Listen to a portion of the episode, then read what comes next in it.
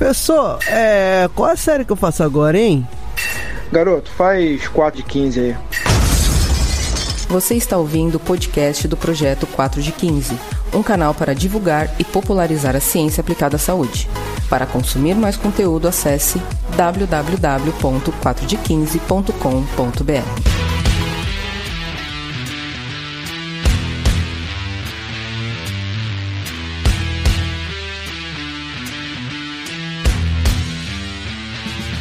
Bom dia para você que teve medo de tomar vacina e virar cuca. Boa tarde para você que usa máscara para treinar.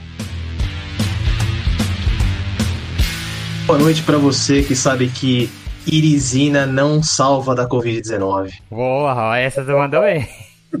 Agora também vai ter que explicar depois.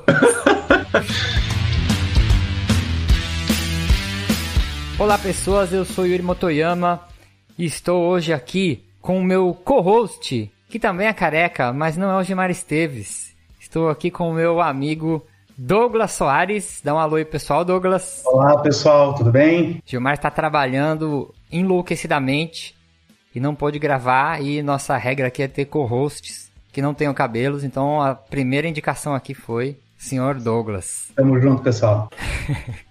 E nem vou falar os outros apelidos que já falaram dele aqui antes da gravação, para não bombar muito no Instagram dele. e estou aqui com um convidado especial, que a gente vai apresentar ele hoje, vai conversar sobre esse tema, uma pessoa que já está bastante engajada nas redes sociais, conversando muito sobre Covid e exercício, que é o professor doutor Marcelo Santos. Marcelo, dá um alô pessoal. Fala pessoal, tudo bem? Fala Yuri, obrigado pelo convite. Que é isso, a gente que agradece a sua presença aí. Antes da gente começar, eu vou deixar aqui alguns recadinhos rápidos. Primeiro recado que a gente está no Portal Deviante, então agora você consegue ouvir o 4 de 15 dentro do Portal Deviante. O Portal Deviante é onde nasceu o SciCast, que é um dos primeiros podcasts de divulgação científica do Brasil. Né? Hoje em dia o Portal Deviante é o maior portal que agrega podcasts de divulgação científica. Então se você já ouve algum podcast lá, você consegue assinar a gente também direto pelo feed do Portal Deviante e já ouve todo mundo junto assim que saem os episódios. Segundo ponto, para vocês divulgarem podcast para os seus amigos, para as pessoas que vocês gostam, ou como diz de maneira excelente o como que chama o que grava o podcast do Medicina Baseada em Evidência? Luiz Cláudio Correia? Luiz Correia, isso. Como diz Luiz Correia, eu, eu não vou roubar isso dele, mas ele fala assim: se vocês gostem, divulgue para os seus amigos. Se vocês não gostem, divulgue para os seus inimigos. Acho isso o máximo. É muito boa. Fala isso. Mas divulgue pro pessoal, porque é uma forma também de você a gente aumentar né, o alcance do programa e aumentar esse trabalho de divulgação científica. Outra coisa que ajuda muito é vocês seguirem a gente no Spotify. Quem ouve a gente pelo Spotify, seguir lá o canalzinho do Casa de 15. E quem ouve pelo iTunes, dá 5 estrelas. Se achar que a gente merece 5 estrelas, a gente ficaria muito agradecido pelas suas estreladas. Vou deixar um recado especial aqui. Um abraço para a turma de Educação Física e Sociedade lá da Faculdade Unisul, em Pedra Branca, Santa Catarina. Em especial para Luísa Raulino e as suas professoras Elinai e Gabriela. É, professoras, a Luísa quer deixar o seguinte recado para vocês. Ela disse assim: fala para elas que elas representam muito bem a educação física e o que a professora Elinai fala não é viagem, e sim conteúdo de valor com muita informação. Agora, a gente ficou curioso para saber o que a professora Elinai fala, né? Pro pessoal tá duvidando que ela tá viajando. Fica aí a homenagem da aluna Luísa para suas professoras Elinai e Gabriela.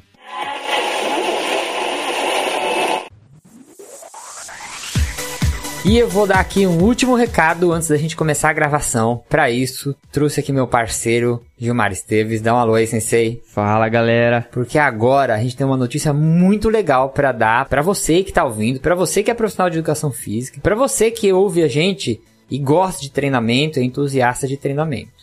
Este ano, eu e o Gilmar, o 4 de 15, a gente está buscando parceiros, parceiros que tenham a ver com a nossa filosofia e que tenham interesse em divulgar a educação física, parceiros que estão trabalhando para promover uma educação física de qualidade. E eu faço isso, né? eu busco na internet, eu entro em contato com várias empresas e eu tenho uma preocupação muito grande em trazer alguma coisa que realmente tenha qualidade. O que a gente anuncia aqui, normalmente eu busco, eu procuro me informar, eu entro em sites de avaliações e uma coisa muito legal que aconteceu foi uma parceria que a gente fez com a MFit. A MFit, Sensei, é um aplicativo para você fazer a prescrição de treinamento de forma online. E lembra que a gente gravou um podcast né, o ano passado, que foi das tendências do ACSM, que o top one era né, o formato de treinamento online. Então veja aí né, o grau de importância. Na MFit, eu dei uma olhada lá, eu pesquisei. Eles têm um pós-venda fantástico. Eu olhei lá no Google Store, se vocês quiserem dar uma olhada lá dos aplicativos de personal, eles têm muitas avaliações positivas. E uma coisa que eu fiquei impressionado e eu nunca vi isso acontecer. Eles respondem todos os comentários que as pessoas fazem das avaliações, respondem tudo. Então a pessoa fala: "Ah, gostei, pô, obrigado. Ah, isso aqui precisa melhorar, estamos trabalhando nisso". E esse é um diferencial. É, então, esse é um grande diferencial que eu vi. E o MFit, ele é um app que tem um design muito atrativo, ele é muito intuitivo, tanto para o personal para escrever os treinos, quanto para os alunos usarem. Ele tem mais de 10 protocolos de avaliação. O que é legal também, né, Yu, é que você pode colocar ali o seu próprio protocolo de avaliação. É isso, né? Personalizável também. Você consegue prescrever treinos de corrida e também fazer clonagem de treino para outros usuários. Por exemplo, você vai fazer um treino de iniciante. E tem outro aluno que também é iniciante. Geralmente os treinos têm algumas características em comum, você não precisa escrever tudo de novo. Então você pode clonar o treino e adaptar o que você precisa, né? E ajustando isso. Poupa muito do teu tempo. Uma coisa que me chamou muita atenção, ele tem uma biblioteca com mais de 600 vídeos de exercícios, incluindo exercícios para você treinar em casa, e também é possível incluir o seu próprio vídeo então você pode gravar o vídeo, colocar ele no canal do YouTube, subir o link lá. E os vídeos são uma coisa interessante, sensei, porque a gente já tentou prescrever treinos online e isso é uma dificuldade muito grande, né? Porque às vezes você vai como, pô, como que eu vou mostrar um abdominal? Aí você tem que ficar procurando no YouTube o vídeo. E às vezes não é o mais adequado. Exatamente. A pessoa fez alguma coisa que tem uma postura errada, ou o vídeo é todo em chinês, o cara não entende é. o que tá é. falando. E o legal também, Yu, é que eles têm um sistema próprio de pagamento, né? E aí você consegue receber diretamente pelo aplicativo, né? Ou os alunos podem ter até a possibilidade de pagar o personal com cartão de crédito. E tira um pouco também daquela informalidade na hora de cobrar, né? Ah, não sei se eu cobro, se eu não cobro. Então você já programa lá, já faz seus pagamentos de uma maneira muito mais profissional. E você também pode deixar sua consultoria com uma cara muito mais profissional usando a página de vendas do aplicativo para anunciar seus planos. Você pode permitir que a aquisição, a compra do plano seja feita por essa página de vendas. Além de tudo isso que eu falei, tem suporte personalizado com atendimento diretamente pelo WhatsApp. Vocês vão ter acesso a conteúdo sobre marketing digital, sobre marketing no Instagram, vendas para levar sua consultoria online para um outro nível.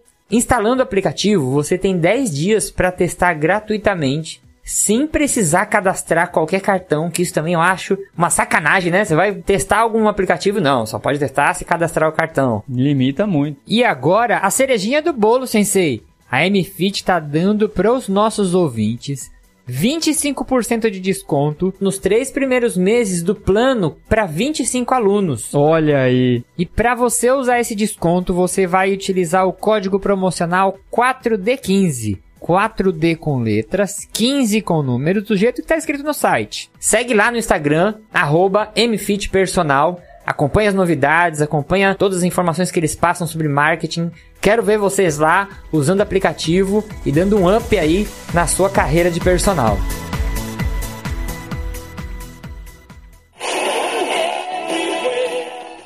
Vocês querem deixar algum recado aí? Vamos tocar. Boa. Vamos lá. O Marcelo quer mandar um vai estudar aí, que ele já falou, mas ele vai chamar a indicação dele do final. Né?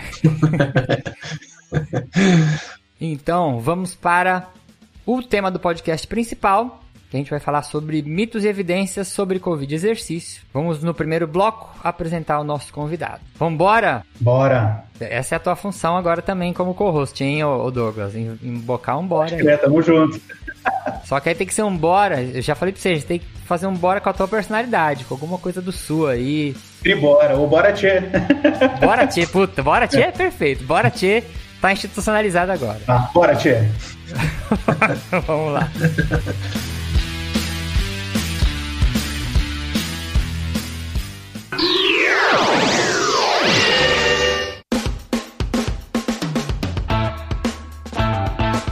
Então, nesse primeiro bloco, vou apresentar aqui o Marcelo. Ele possui graduação em Educação Física pela Universidade Bandeirante de São Paulo.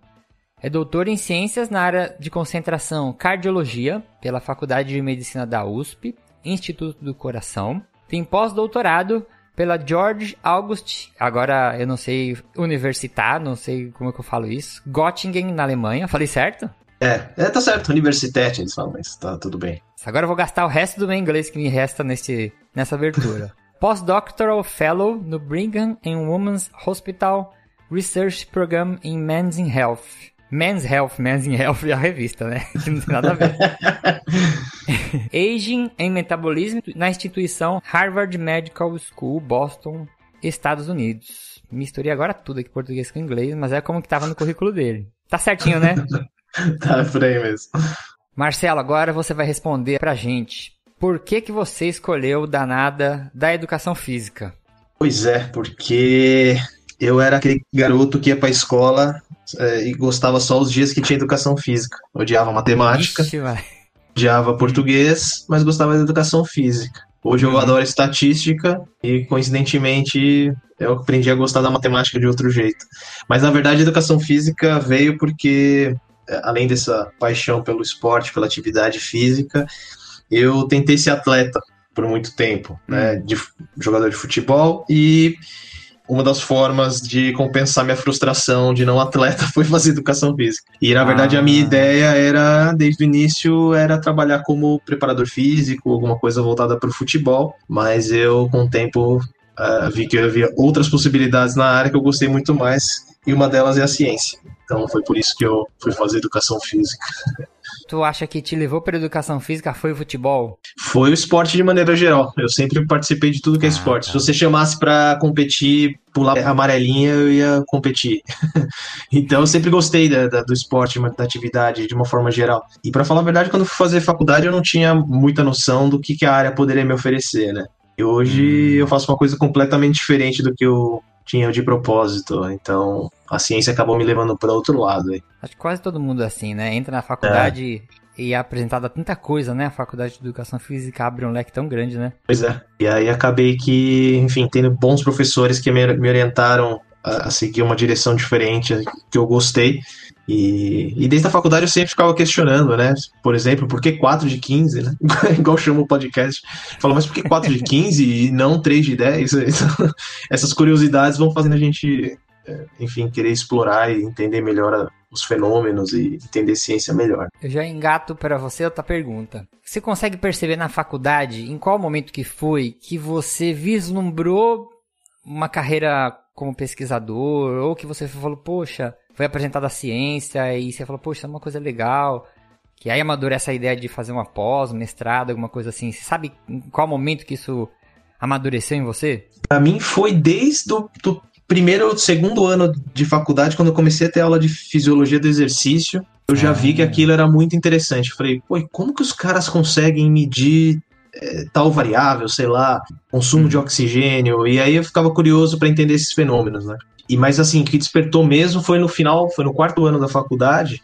E aí meu, o professor que foi meu orientador de, de TCC, ele foi um cara que tinha feito doutorado na Espanha e tal, e ele me despertou muito essa relação de eh, leitura de artigo científico. Na ocasião, eu não sabia nem ler inglês direito. E ele me levava artigos para eu ler, para eu escrever meu TCC. Meu TCC foi sobre, foi sobre intensidade de exercício na reabilitação cardíaca. Então você vê que isso já é já vem me acompanhando há um tempo. E foi Ah, ele que me ele que me despertou essa, essa história de eh, de escrever um TCC e usar artigo científico em inglês. Então foi ali que eu que eu percebi duas coisas. Eu falei, pô, eu quero seguir ciência e eu preciso aprender inglês, porque era uma coisa que eu não sabia. Eu sabia que ia ser fundamental para a carreira depois, né? Então foi assim que foi o marco mesmo, foi a partir do quarto ano fazendo meu TCC. Você consegue lembrar o nome desse professor aí pra gente citar Sim. ele?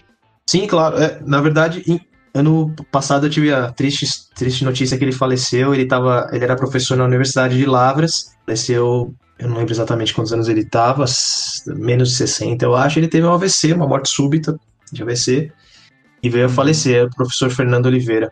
É um cara que me ajudou muito, assim, na- a despertar para esse lado. É, fica em memória. Mas assim, eu acho interessante como a gente tem professores que às vezes mudam o rumo, né? Da, da, da, da nossa vida, né? Se não fosse ele ter É. te apresentado isso, você não estaria onde você tá hoje, né? Sim, e lá na Universidade de Lavras ele estava desenvolvendo um trabalho é, de atletismo com crianças de baixa renda, com é, crianças de comunidade, que era um programa bem, bem interessante, assim, de, de inclusão social, de inclusão no esporte. Então era um cara que vinha fazendo um bom trabalho aí na, na educação física já há muitos anos, né? Bom, tomara que esse trabalho todo tenha continuidade, né? É isso aí. Marcelo, eu sei, eu sei um pouco da história dele, mas eu quero que ele fale pro pessoal. Quando é que deu aquele problema, aquela travada no inglês e o que que tu fez pra, pra ir correr atrás da máquina aí? Que eu gosto dessa história. É, pois é.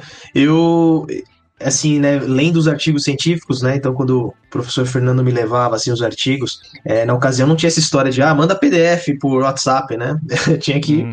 imprimir e, e fazer fotocópia para poder ler depois. E, e a gente também não tinha tradutor de aplicativo, né? E aí eu, eu li os resumos e ficava uma semana para conseguir ler um resumo e basicamente entender muito pouco. Então ali que eu percebi, eu falei, cara, eu tô, eu sou completamente analfabeto nessa história de inglês e de ciência, porque eu não tô conseguindo, né? E aquilo me, Uhum. incomo- me incomodava seriamente. Então que depois que eu me formei, eu fui estudar inglês é, aqui no Brasil ainda e eu via que o negócio não desenvolvia muito. Mas aí é, coisas da vida me surgiu uma oportunidade de, de poder estudar fora, de ir para Londres, eu nunca tinha saído do país. Eu falei, poxa, tá aí. Aí essa história o Douglas sabe mais ou menos, eu vendi meu Fiat Uno 95 velho, que esfumaçava, juntei um pouco de dinheiro da academia que eu trabalhava, que eu pedi demissão, e fui, fui me aventurar para estudar inglês de verdade, assim. Aí eu caí de cabeça Ai, que legal, cara. estudando todos os dias, pesado, a voltar com o inglês melhor. Isso pra mim foi um divisor de águas, assim, porque aí eu percebi que não é que eu não gostava de inglês, é que eu não, não- nunca tinha estudado inglês de forma eficiente e de verdade, assim, né? Então a gente. Ótimo. E quando eu voltei, eu, eu continuei estudando. Né, eu continuei estudando e hoje, mesmo depois que eu tive lá em Boston, por exemplo, agora tá tendo um programa de. Não é, uma, não é aula de inglês, mas é uma forma de. que eles oferecem para quem fez pós-doc por lá. Continuo fazendo, faço com as turmas lá, que ainda tem algumas aulas esse ano pra gente fazer, conversação e tal. Então é, é uma coisa que não para nunca, né? Uhum. E tem que estar sempre em contato, né? Ai, é fundamental, cara. Porque assim, hoje, é, vocês acho que também, é, a gente lê muito inglês, né? É, até talvez escreva bastante em inglês, artigos tal, mas a, a, a falta de conversação vai te travando, né? Ela vai te deixando meio enferrujado, assim. Então, assim, você estar ali conversando com pessoas, interagindo, raciocinando em inglês, ouvindo, né? Porque É. você não vai só ouvir só é, gente nativa, você vai ouvir pessoas do mundo inteiro com sotaques diferentes. Então, Uhum. é, né, você vai treinando o ouvido ali. Isso é fundamental. E hoje, com inglês e internet, o mundo tá na tua mão, né? É verdade. E uma das coisas que me ajudou muito também ao longo do. Depois, principalmente ao longo do doutorado, assim, foi acabar indo para congressos fora.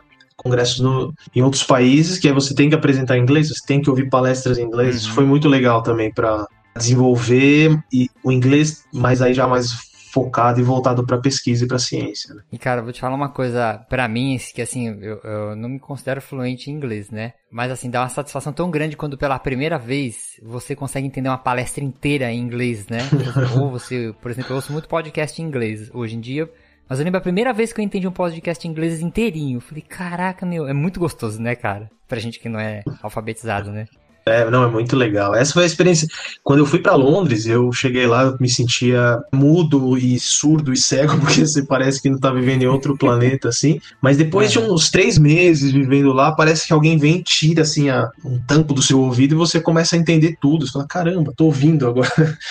Mas na verdade é porque você vem aprendendo, né? E aí fica, É. começa a ficar um pouco mais fácil. E eu acho que perder a vergonha de sair falando no começo, acho que é a pior barreira pra gente que é brasileiro, né? Ah, é verdade, é verdade. Isso é uma coisa que, quando eu fazia aula aqui no Brasil, antes de ter essa experiência fora, eu, eu morria de vergonha de conversar com alguém em inglês por causa do sotaque, se eu ia errar, não sei o quê. Então, essa, essa é, experiência fora também te dá um pouco essa segurança, né, de você É. ver que é uma língua normal, é uma língua falada, tal. É que, infelizmente, a gente aprende muito, né, o the books on the table, e aí a É. gente parece que a língua é muito mecanizada, mas ela não é, ela é super dinâmica. né? É.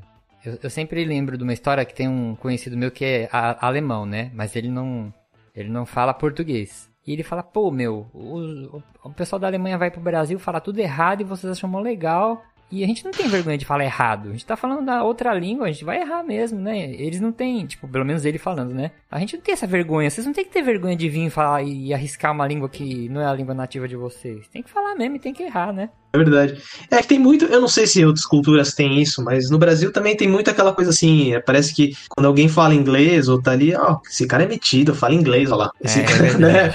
Tem um pouco isso às vezes, e aí tem gente que fica um pouco travada. No começo eu ficava um pouco assim também. Pô, será que os caras acham que eu tô tendo meio metido falando inglês aqui? Mas depois não, vira tão natural, assim, vira uma segunda língua que é, vai. é, simplesmente Hum. flui, assim. Legal. Legal. Para nossos ouvintes aí que tem, ainda tem, tá nessa fase de, ah, eu não, não, não sei se eu vou conseguir aprender inglês ou não. Aí fica aí este, essa história de incentivo. Que é você meter as caras aí. Hoje em dia você tem todas as ferramentas na mão com a internet pra aprender, né? Cara, você tava falando agora, eu tava pensando. A gente é de uma época, cara, eu acho inacreditável. Que a gente tinha que pegar o artigo. Eu lembro que eu ia lá na Bireme, lá em São Paulo. é, digitava no computador lá pra poder achar onde tava o artigo. A mulher ia lá, pegava e tirava uma xerox. Eu tinha que ir de, de Santos pra São Paulo pra pegar um artigo xerocado, cara. Eu, eu Não dá a impressão que é tipo, a gente viveu num, num Mad Max, né? Numa era histórica.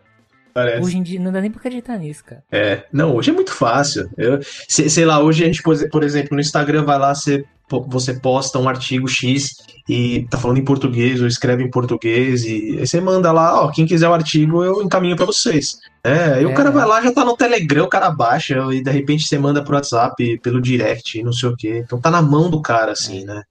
E Então é, é muito fácil e, e eu caí nessa história que você contou também, né? Ia lá, tinha que fazer cópia do negócio e puxar o artigo. Né? Hoje em dia tem até o Science Hub aí, tem, tem outras formas Tem até de. tudo, é. né? Tem tudo, é. Você pode mandar e-mail pro cara que escreveu o artigo e ele te responde no mesmo dia, cara. O cara que escreveu. É.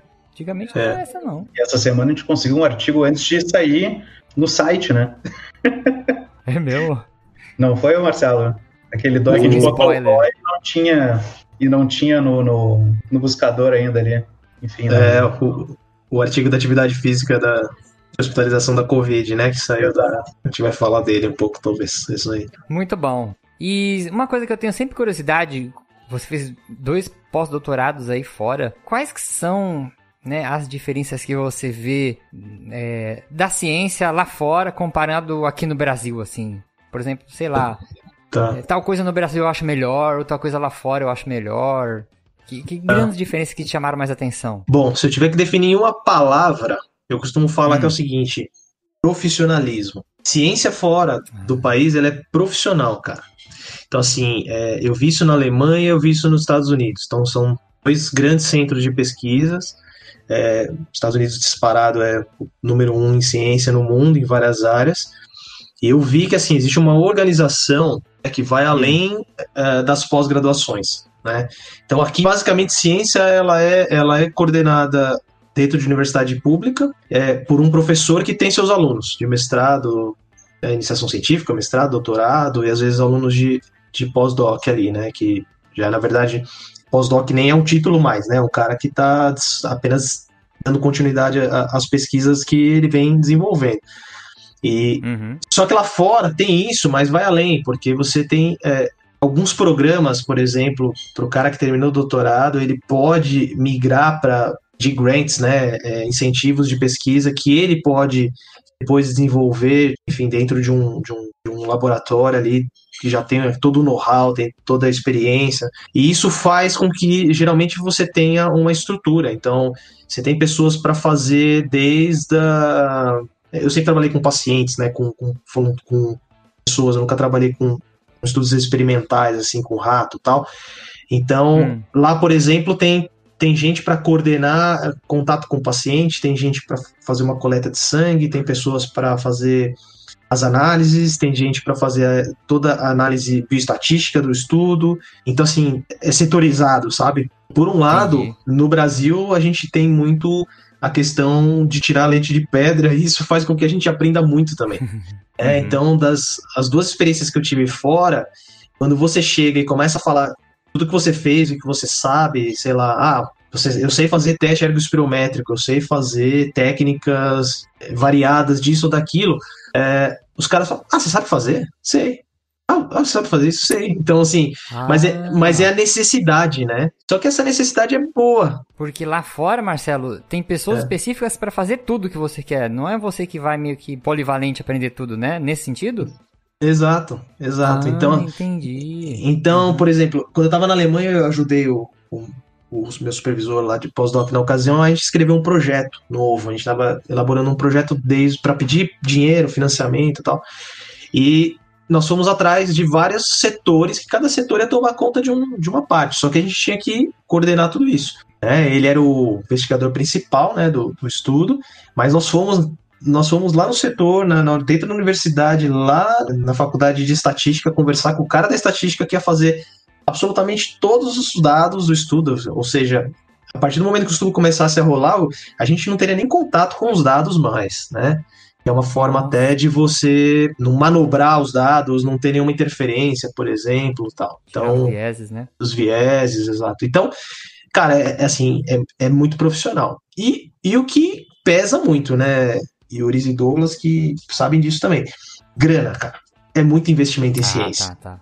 É muito investimento, em- é muito dinheiro, cara. Então, assim, são países que atraem, além dos americanos que estão lá, é, são países que atraem talentos. Então, se vocês forem ver quantos é, prêmios Nobel o- os Estados Unidos têm, quantos são americanos? Quantos são estrangeiros? Pessoas que saíram de seus países e foram para lá e ganharam o prêmio Nobel. Porque os caras investem grana. E aí os, os bons pesquisadores, cientistas vão para esses lugares, né? Então, isso é fundamental. Junto uma cabeça boa com muito dinheiro, aí a fome com a vontade de comer, né? Pô, aí é. O céu é o limite. Muito bom, muito bom. Fico pensando, né, aqui no Brasil, até calibrar analisador de gás eu aprendi a fazer. Chegar lá, os caras falam, meu, você calibra, faz, né, a gente faz tudo mesmo, né? Arruma esteira, faz tudo. É, mas eu acho legal. Eu acho legal É. aprender essas coisas. É, não, é legal, assim. Isso te dá uma, uma autonomia até para você fazer determinadas Sim, é. coisas depois, né? Verdade. E agora, Marcelo, pra gente terminar o primeiro bloco, a gente vai estrear hoje com você uma coisa que é a pergunta surpresa. Vixe. Que é uma pergunta que você não tá sabendo, que não tem nada a ver com o que a gente falou até agora, mas é pra mostrar um pouco mais do, do seu caráter, para as pessoas te conhecerem melhor.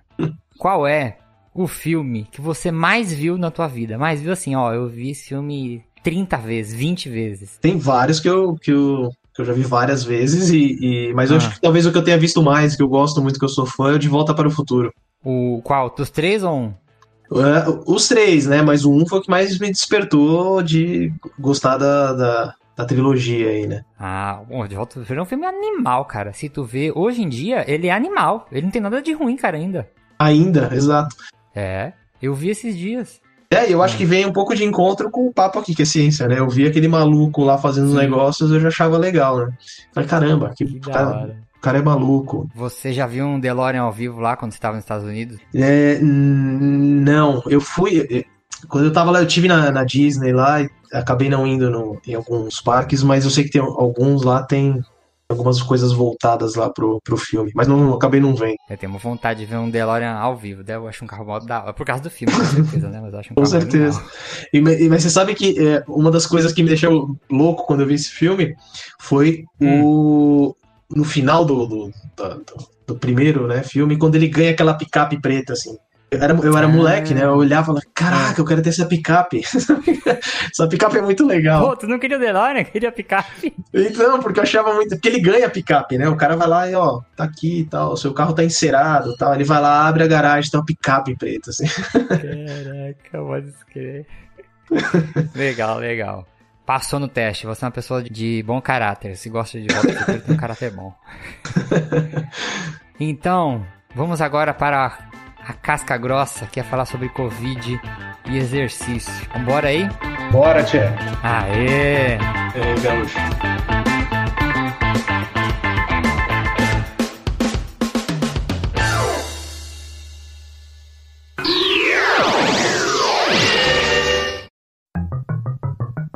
E esse é pra você que tá pensando em fazer uma pós-graduação à distância, mas acha muito chato assistir aquelas aulas gravadas que não tem interação. Então eu tenho uma ótima dica pra você. A Estácio tá lançando uma modalidade de pós-graduação online e ao vivo.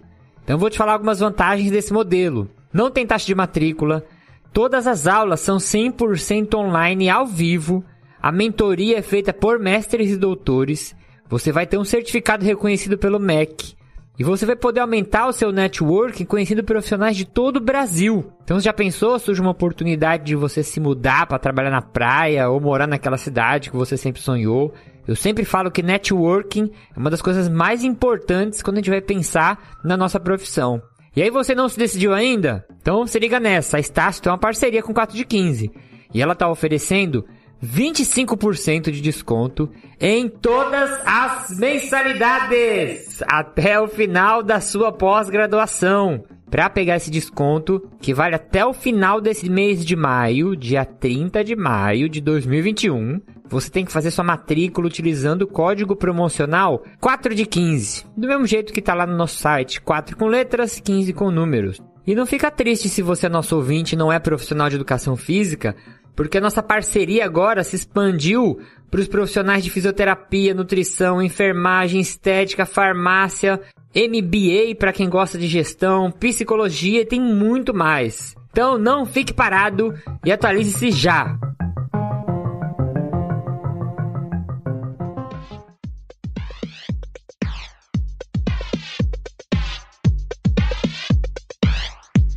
Então agora nesse bloco, o que eu combinei com o Marcelo?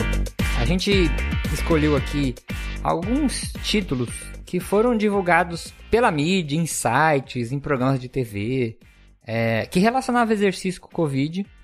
E aí eu vou falar o título aqui e o Marcelo vai comentar o que, que tem de mito, 100% mito, ou tem uma evidência aí, só que ela foi interpretada de um jeito errado, porque eu acho assim, né, para os nossos ouvintes que essencialmente são pessoas que estão envolvidas direto ou indiretamente com o exercício, é muito importante a gente tomar muito cuidado com o que a gente lê e com o que a gente compartilha, né? Porque a gente vê, às vezes, uma notícia né, na televisão falando que exercício protege do, do Covid. Aí você já compartilha com sua família, ó, oh, faz exercício que você não vai pegar. E a gente tem que tomar muito cuidado com isso. É, a gente vai ver por que neste bloco. Primeiro, Marcelo, exercício físico protege do Covid? Uh, mito. Eu vou, eu vou, responder primeiro e vou justificar depois, tá? é, tá? é, mito, né? Então, assim, na verdade, nada nos protege da Covid-19. É, a Covid-19 pode, pode pegar qualquer indivíduo, seja ele mais jovem, como a gente está vendo agora com essas novas cepas aí, que elas são mais transmissíveis e é, aparentemente mais. É, que traz uma letalidade maior também. Então pode pegar desde jovens até até idosos, né? Então os números também estão aí para mostrar para gente.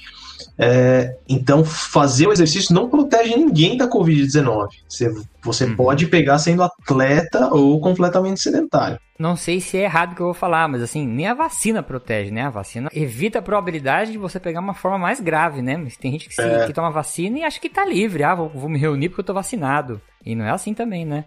É, exato, você tocou num ponto importante. É, porque a vacina, ela tem aquela, aquela tal da eficácia, né, que é calculada nos estudos, e vamos dizer, bom, se uma vacina tem uma eficácia de 70%, né, significa que 30% aí ainda pode pegar a doença, mas mesmo você sendo vacinado, você pode ter sintomas, mas talvez leves da doença, que não vai ter necessidade de você precisar ir para um pronto-socorro, ser hospitalizado por isso e o que já é muito importante, né? Então você diminuir a severidade da doença já é fundamental.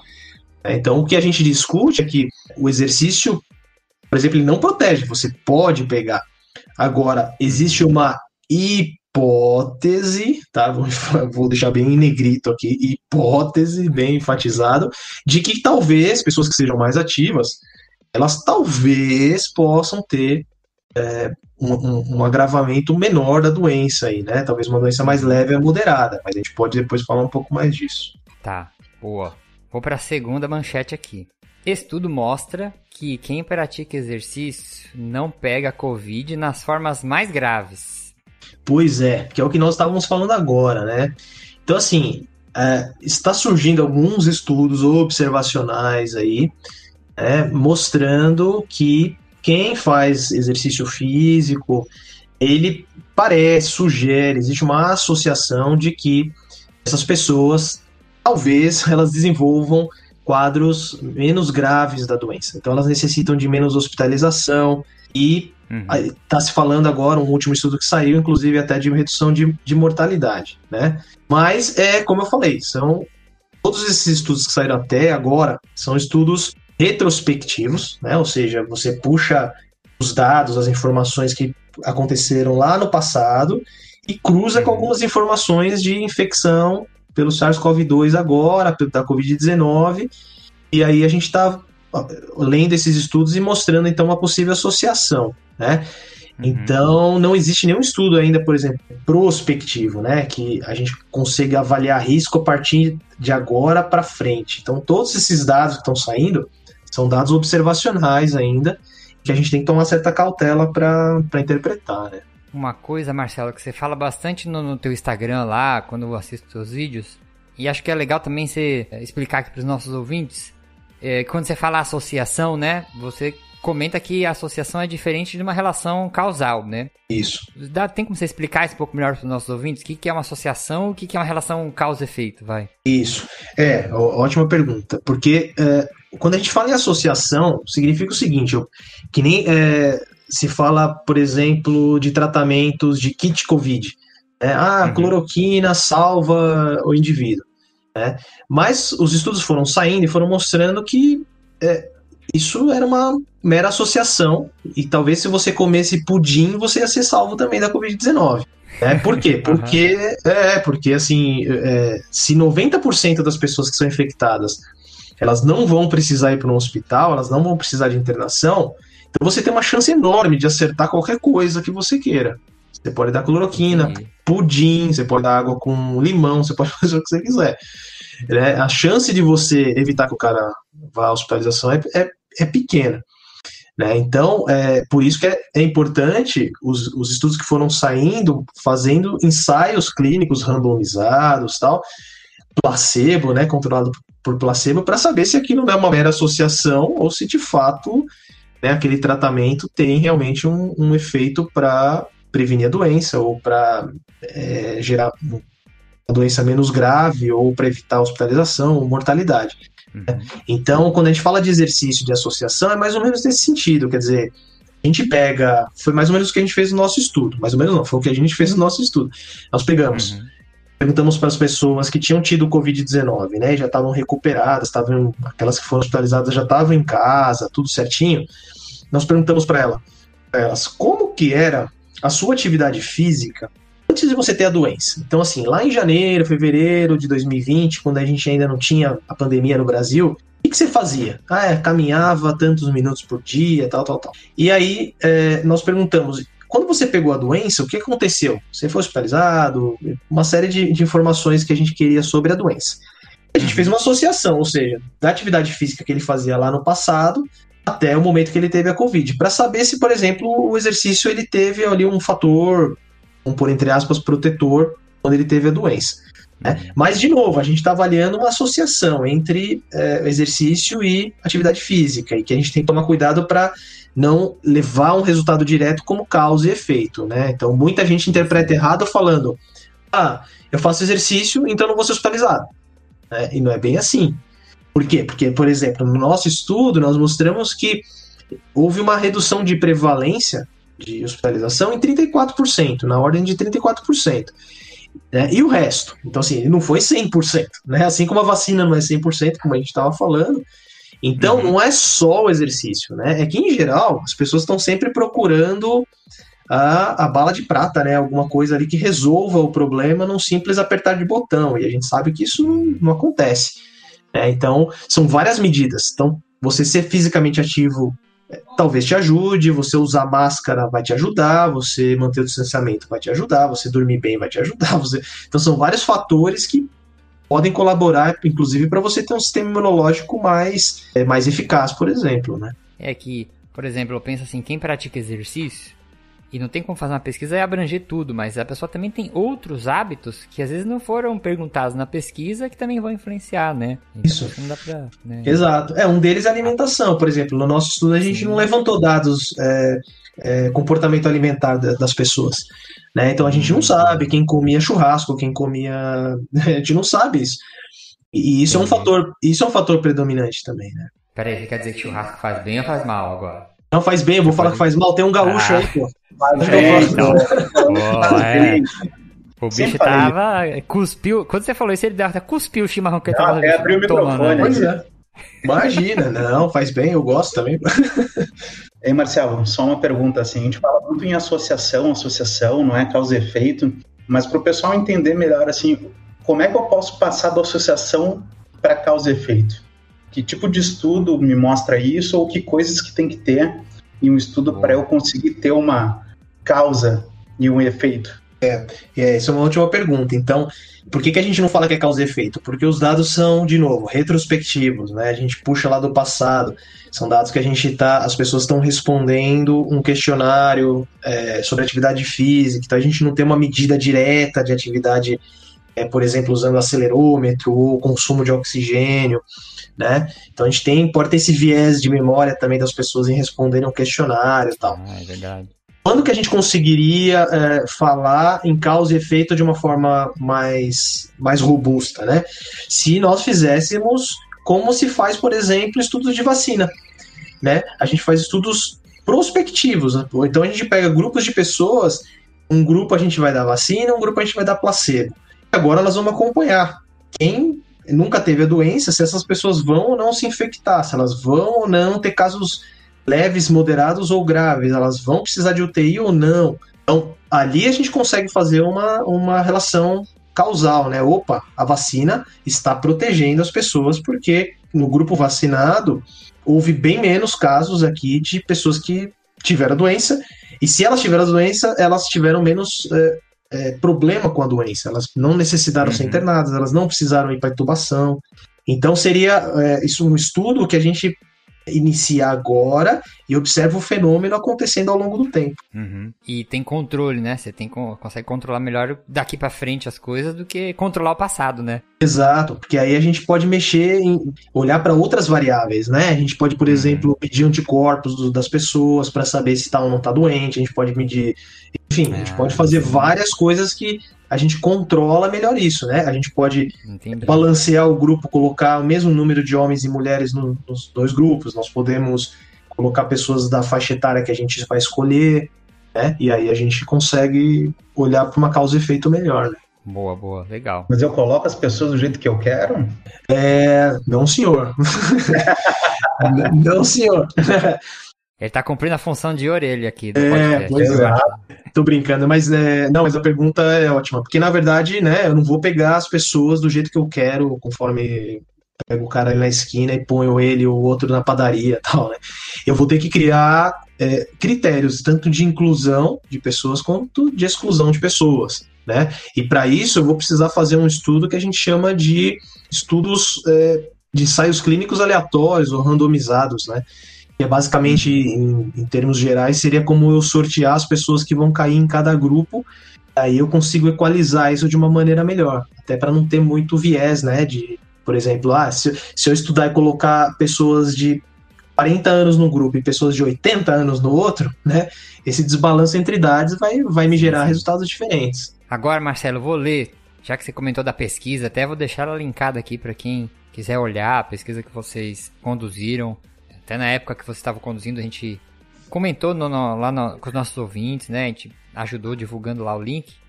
E vou pegar aqui dois títulos que estão relacionados à pesquisa que vocês publicaram na época que ela publicou. Um monte de gente, vários veículos de mídia divulgaram aí os, os 34% da, da pesquisa de vocês. Eu vou pegar dois títulos aqui. Um fala assim, ó. Hospitalização é 34% menor entre pessoas fisicamente ativas. O outro fala assim. Ó, é quase. Quem olha despercebido pode falar que é Uhum. quase a mesma coisa, mas o outro fala assim. Isso. Exercício reduz em 34% a hospitalização em pessoas fisicamente ativas. Foram dois títulos que eu achei. É, e tem um que é pior ainda. Tem um que é pior ainda, que Tem é, qualquer. é exercício físico reduz o risco de hospitalização em 34%, né? Ah, Parece- zero risco aí. Pois tem risco também, então tem, tem de tudo que você imagina. Então, o que acontece? Eu vi isso em alguns é, noticiários, assim, né? Chamadas de. ou em algum site ou em algum jornal, por exemplo. Até certo momento a gente até entende, porque às vezes é, é algum jornalista que escreveu que não entende muito bem dessa relação essas palavrinhas que elas podem mudar completamente o contexto né, do estudo. Uhum. É, mas a gente vê também, assim, colegas, médicos, até profissional de educação física, passando a mesma informação, compartilhando a mesma Uhum. informação. Né? E é isso que eu sempre fui chato em relação, olha, se a gente tem uma formação mínima, a gente deveria minimamente entender se aquela informação que está falando de, risco avaliou realmente risco, ou se ela não avaliou Uhum. uma prevalência, né? Que foi, na verdade, o que nós avaliamos. Nós avaliamos taxa de proporção. Né? Então a gente pegou pessoas que faziam atividade física acima de X, abaixo de X, correlacionamos essas informações com a Covid-19, se elas foram ou não hospitalizadas. Então o que nós temos basicamente é proporção. Então, quantas pessoas mais ativas foram internadas, quantas pessoas menos ativas for- foram internadas. Né? E dali, esses 34% aqui, e muita gente nem foi atrás para entender de onde surgiu esse 34%, é porque nós fizemos uma análise bem robusta, estatística, assim, ajustando a questão da atividade física para outros cofatores. Né? Então, é aquela história que a gente falou. é, o mundo ele não é univariado, né? A gente não tem só o exercício, a gente não tem só a idade das pessoas, a gente tem um monte de fator que influencia na piora da Covid-19. Então, a idade é um deles, né? Os pacientes com IMC, com sobrepeso e obesidade, são pacientes que agravam mais. Uhum. O fator ser homem parece que agrava mais do que mulher, em mulheres. É, então, doenças pré-existentes, a gente viu hipertensão, diabéticos, tem um desfecho pior. Então, como, como resolver essa equação, né? Como resolver para falar que o exercício físico tem algum papel aí nesse meio todo desse bolo multivariado, né? Então, o que, que nós fizemos, e que aí a gente teve a ajuda do, do Luciano, nosso estatístico aí, foi é, é, pegar essa- essas, todas essas variáveis em conjunto. Então, imagina que você tem isso em, em vários saquinhos separados e você pega todas essas variáveis agora e junta num saco só. né? Você Uhum. mistura todas essas variáveis. Você conseguir agora saber quais dessas variáveis têm um peso ali naquele desfecho que a gente estava observando, que era a hospitalização. Né? Tá. Então, além da atividade física, nós incluímos, então, idade, IMC, se o cara tem ou não tem doença, hipertensão, etc. E aí a gente viu, então, fazendo alguns modelos desse ajuste estatístico, né? Só para título de curiosidade, isso é uma regressão de Poisson, que chama.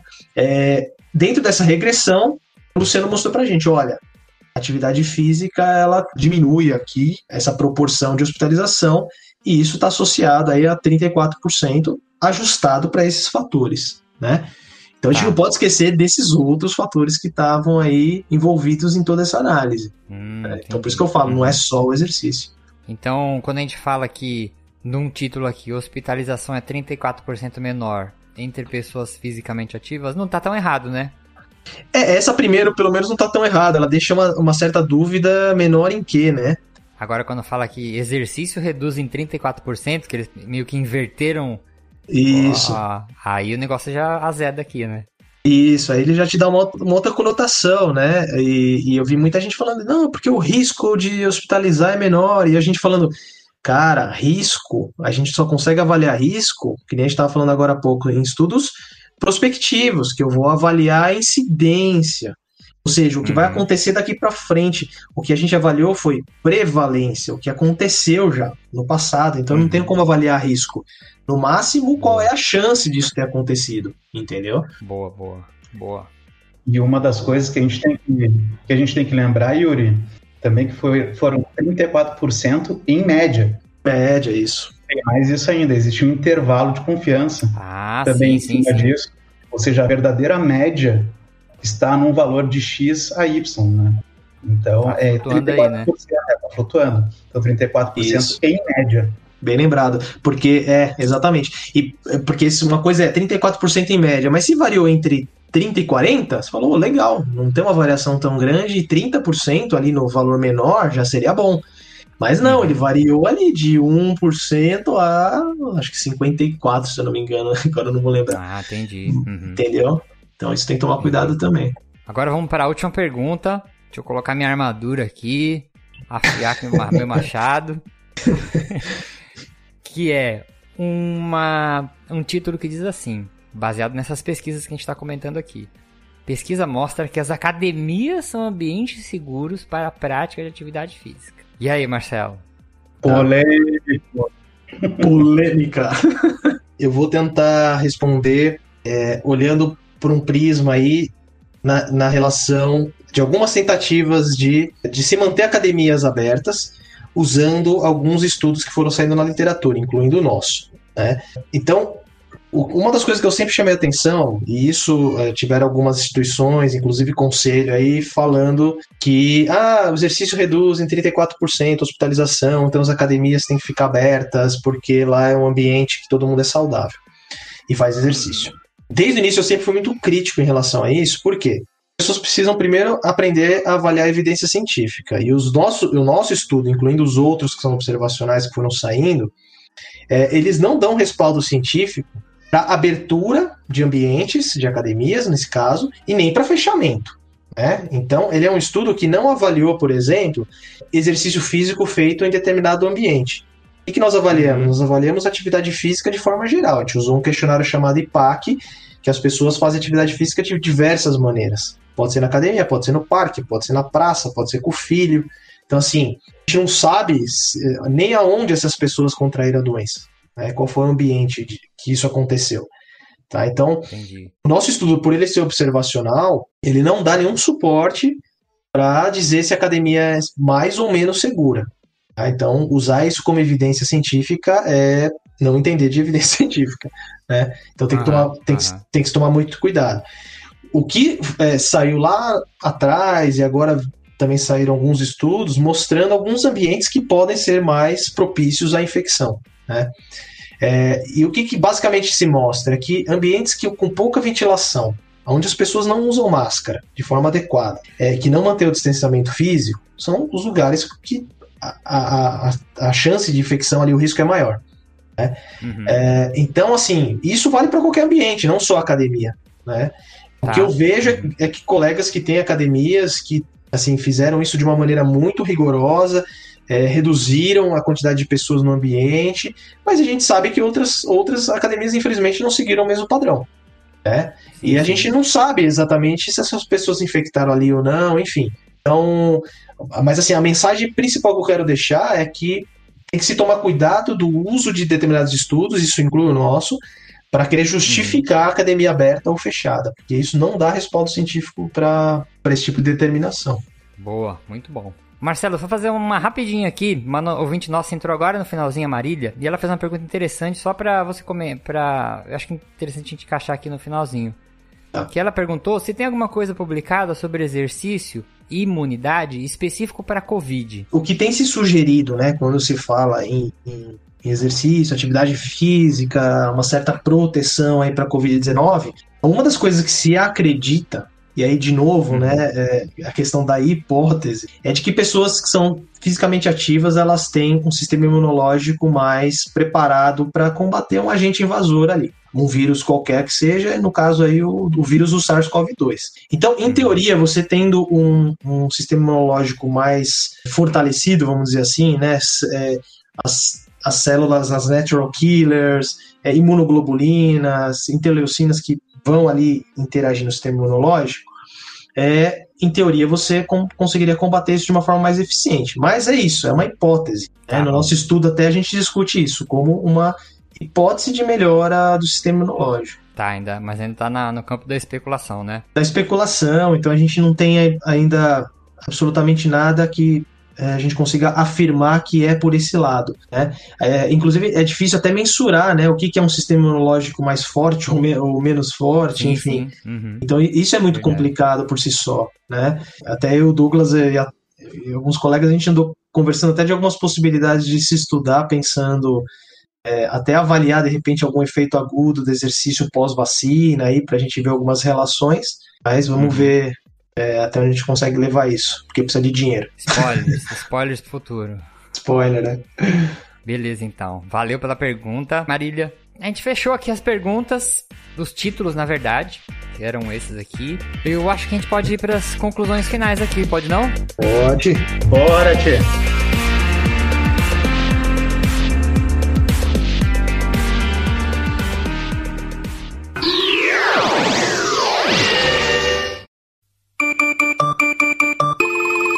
Personal, quanto que custa sua hora de trabalho? Você que trabalha atendendo por hora, seja um fisioterapeuta, psicólogo, nutricionista, você sabe calcular a sua hora de trabalho? Por muito tempo eu também tinha essa dúvida. Pô, será que eu tô cobrando caro demais? Ou será que eu tô desvalorizando meu serviço, cobrando baixo demais? E por isso comecei a estudar algumas ferramentas que os profissionais que trabalham com carreira usam para precificar serviço. Depois de muitos cursos, muita leitura, eu juntei as melhores ferramentas e montei uma planilha adaptada para nós, profissionais da saúde, que atendemos por hora aula, por sessão. Você pode acessar essa planilha na plataforma do Hotmart clicando no link que tá aqui na postagem ou lá na bio do nosso Instagram. E aí acabou aquele medo de passar o valor da sua hora aula ou ficar tomando como referência o que todo mundo cobra na sua região. Siga o conselho da sua mãe. Você não é todo mundo. Então vai lá no Hotmart, pega todas as informações, qualquer dúvida, entre em contato e calcule sua hora de serviço de maneira justa.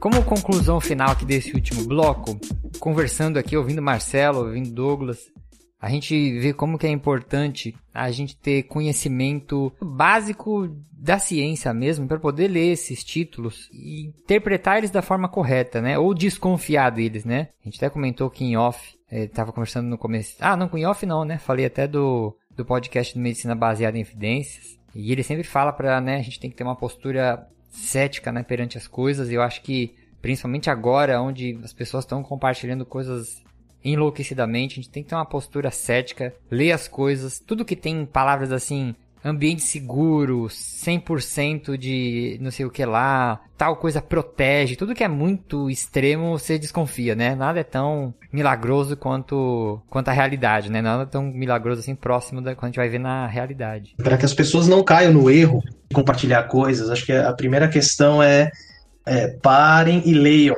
por completo, se possível. Né? Tenta questionar se aquelas palavras estão envolvidas ali não podem passar uma mensagem errada para as pessoas. Né?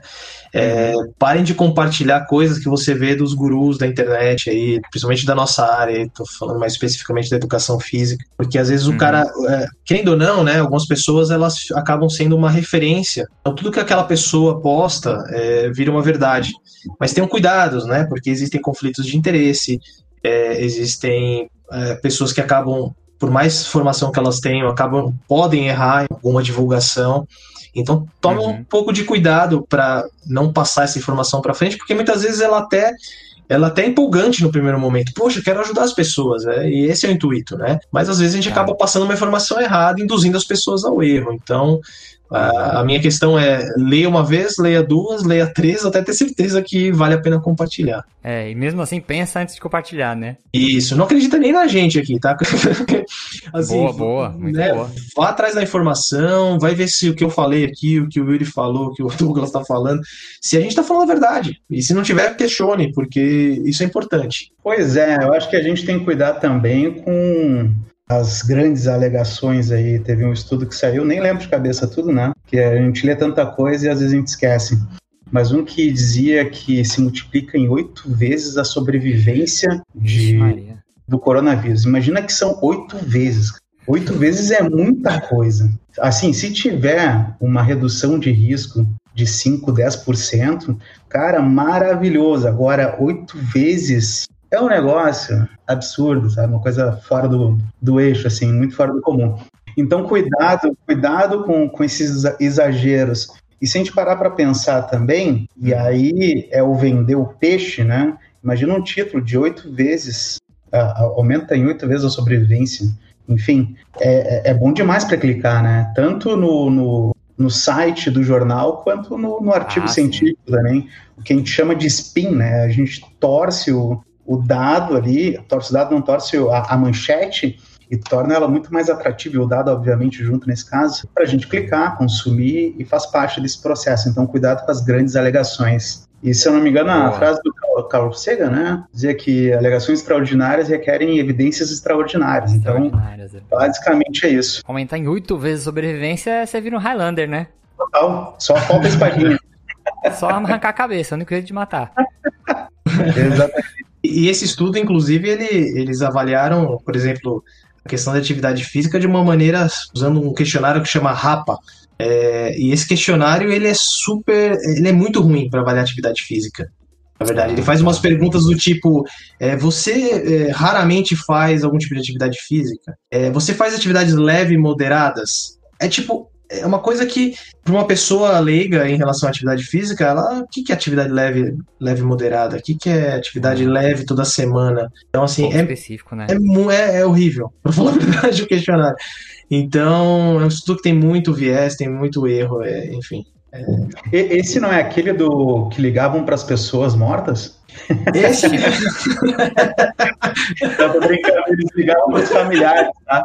sim, tem, então, tem isso Imagina também. o viés, né? Imagina o viés inserido em cima disso. É, Ah, exato. ligava pro familiar da pessoa que tinha morrido e perguntava o que, que ela achava. Isso. Meu Deus do céu. como que era a atividade do ente falecido ali. Então, assim, é, é, é, cara, a gente que é da educação física, pensa aí nas pessoas mais próximas de você. Eu, eu não sei, eu como profissional de educação física, eu não consigo ah, ser assertivo para falar, sei lá, da atividade física da minha mãe. Eu não sei quanto ela faz, cara. Eu não sei se é leve, se é moderado, se, é se são 30 minutos, se são. Entendeu? Então, é, enfim, o estudo tem muito erro. Dá pra fazer um podcast só, só desse estudo. Só desse Mas boa, Douglas. Aí, bem, bem lembrado. Ah, tinha que chamar Highlander Study. É, Highlander Story, gostei. Bom, vamos para as indicações finais aqui no Papo de Esteira. Bora, Tchê. Aê! Eu vou começar indicando uma animação. Esses dias eu comecei a assinar a Disney Plus, não tô ganhando nada, até gostaria, pra... mas eu vou divulgar porque é muito legal. Tem todo o filme da Marvel, eu vejo meus super-heróis, fico, fico tranquilo. Mas tem uma animação que se chama Soul, não sei se vocês assistiram já. Ela é mais recente, conta a história de um músico que morre num, num dos dias mais felizes da vida dele. E ele não quer ir pro céu, porque fala, meu, consegui uma coisa muito legal, né? Não vou contar aqui pra não estragar. E ele quer voltar pra terra. E fica a alma dele lá no céu, lá fazendo um monte de trambicagem pra tentar voltar pra terra. Mas assim, é uma animação muito bonita. Muito. Você assiste esteticamente, ela é muito bonita, é uma coisa bem diferente dessas outras animações que a gente vê da Pixar. A música dela, como Soul, né, faz aquela brincadeira com alma e, e Soul, porque ele é, é músico de jazz. Então tem umas músicas muito bonitas, a história é muito bonita. É um filme assim que eu não, tava esperando muito, coloquei assim para passar o tempo, mas é um filme muito bonito mesmo. Se vocês quiserem ver uma coisa que dá um quentinho no coração, vá na fé e assista a animação Soul lá na Disney Plus. Douglas, você agora, vamos dar mais tempo pro Marcelo pensar. Beleza. Bom, ah, eu gosto muito de ferramentas assim para facilitar a vida. E uma que eu tenho utilizado muito já há alguns anos é o Trello. Alguns de vocês já devem ter ouvido falar. Mas basicamente tu vai organizando as tuas tarefas como um Kanban. É basicamente um Kanban. Uhum. Então tu coloca lá as tuas ideias, as coisas que tu tem para fazer, as coisas que tu está fazendo e as coisas concluídas. E aí tu vai organizando as tuas tarefas. Existem ah, várias ferramentas dentro do próprio Trello e uma delas é sincronizar com a tua agenda. Então eu em casa, por exemplo, trabalho com meu computador aqui na frente e uma outra tela à direita e aí eu consigo sempre ficar atento à minha agenda e às minhas tarefas do dia. E isso tem facilitado muito o meu trabalho, muito mesmo. Uhum. E o segundo, eu queria indicar um canal que é recente, está abrindo agora, que é o Meta Analisando, do professor Nelson Carvas, que já esteve aqui falando sobre revisões sistemáticas e meta-análises. Então, já conversei com ele aqui e ele vai começar a alimentar esse canal em breve. Então, já se inscreva lá. Tá? Já Porque- cobra ele. já não, já vou já cobrei hoje, né? E eu vou cobrar de novo. já se inscreve lá que daqui a pouco vai começar a sair bastante conteúdo sobre o tema. Boa, legal, muito bom. Marcelo, sua indicação e não pode ser a trilogia de Volta pro Futuro, que você já gastou essa agora. Não, beleza, isso aí já foi, já queimei essa. mas vou, mas vou, vou indicar uma outra, é, que na verdade é um documentário que eu assisti no, no Netflix, eu achei muito legal, porque põe a gente, para refletir sobre ciência também, que é, se chama, em português, é Operação Enganosa.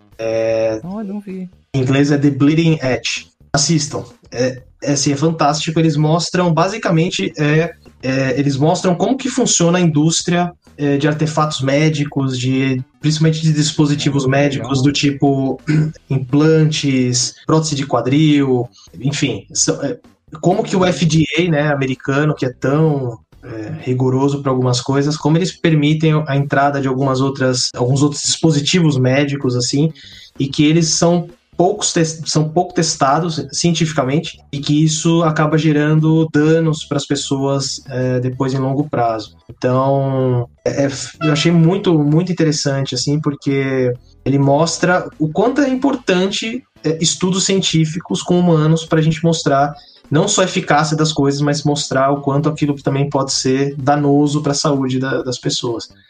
É, então, é, eu achei um documentário bem interessante, de 2018, se eu não me engano. Pô, que show, nunca, nunca ouvi falar desse documentário, vou assistir. Bem, bem legal. E faz a gente pensar, né, o quanto existe de interesses comerciais por trás de tudo isso também, enfim. É, não, nem vou estender isso porque vai para não ficar muito teoria da conspiração, né?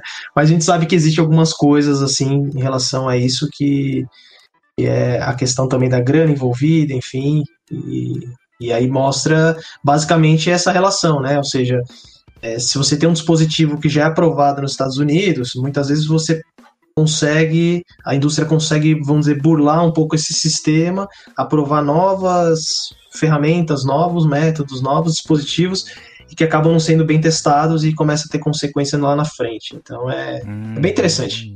Vale a pena. Legal, legal, legal.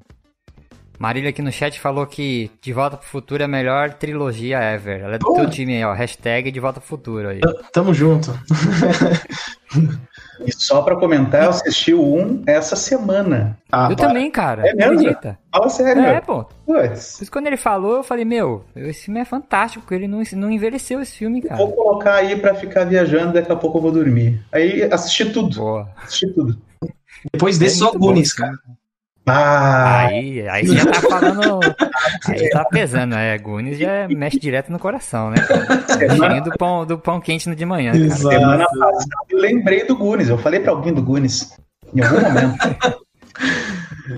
Bom, vamos terminar. Marcelo, queria te agradecer muito aí tua participação. E vou deixar esse espaço para você divulgar teus canais, divulgar teus projetos. Fica à vontade agora, o espaço é teu. Deixa tuas redes sociais, como que o pessoal entra em contato com você. Deixa tua mensagem final aí. Valeu, obrigado, Yuri. Obrigado mais uma vez pelo convite. Você nos ajudou muito quando nós estávamos coletando dados ainda para o nosso estudo. Então foi uma das, das fontes aí de divulgação que ajudou bastante o nosso estudo. Então deixo aqui o nosso, em nome de todos os coautores aí, nosso muito obrigado pelo espaço.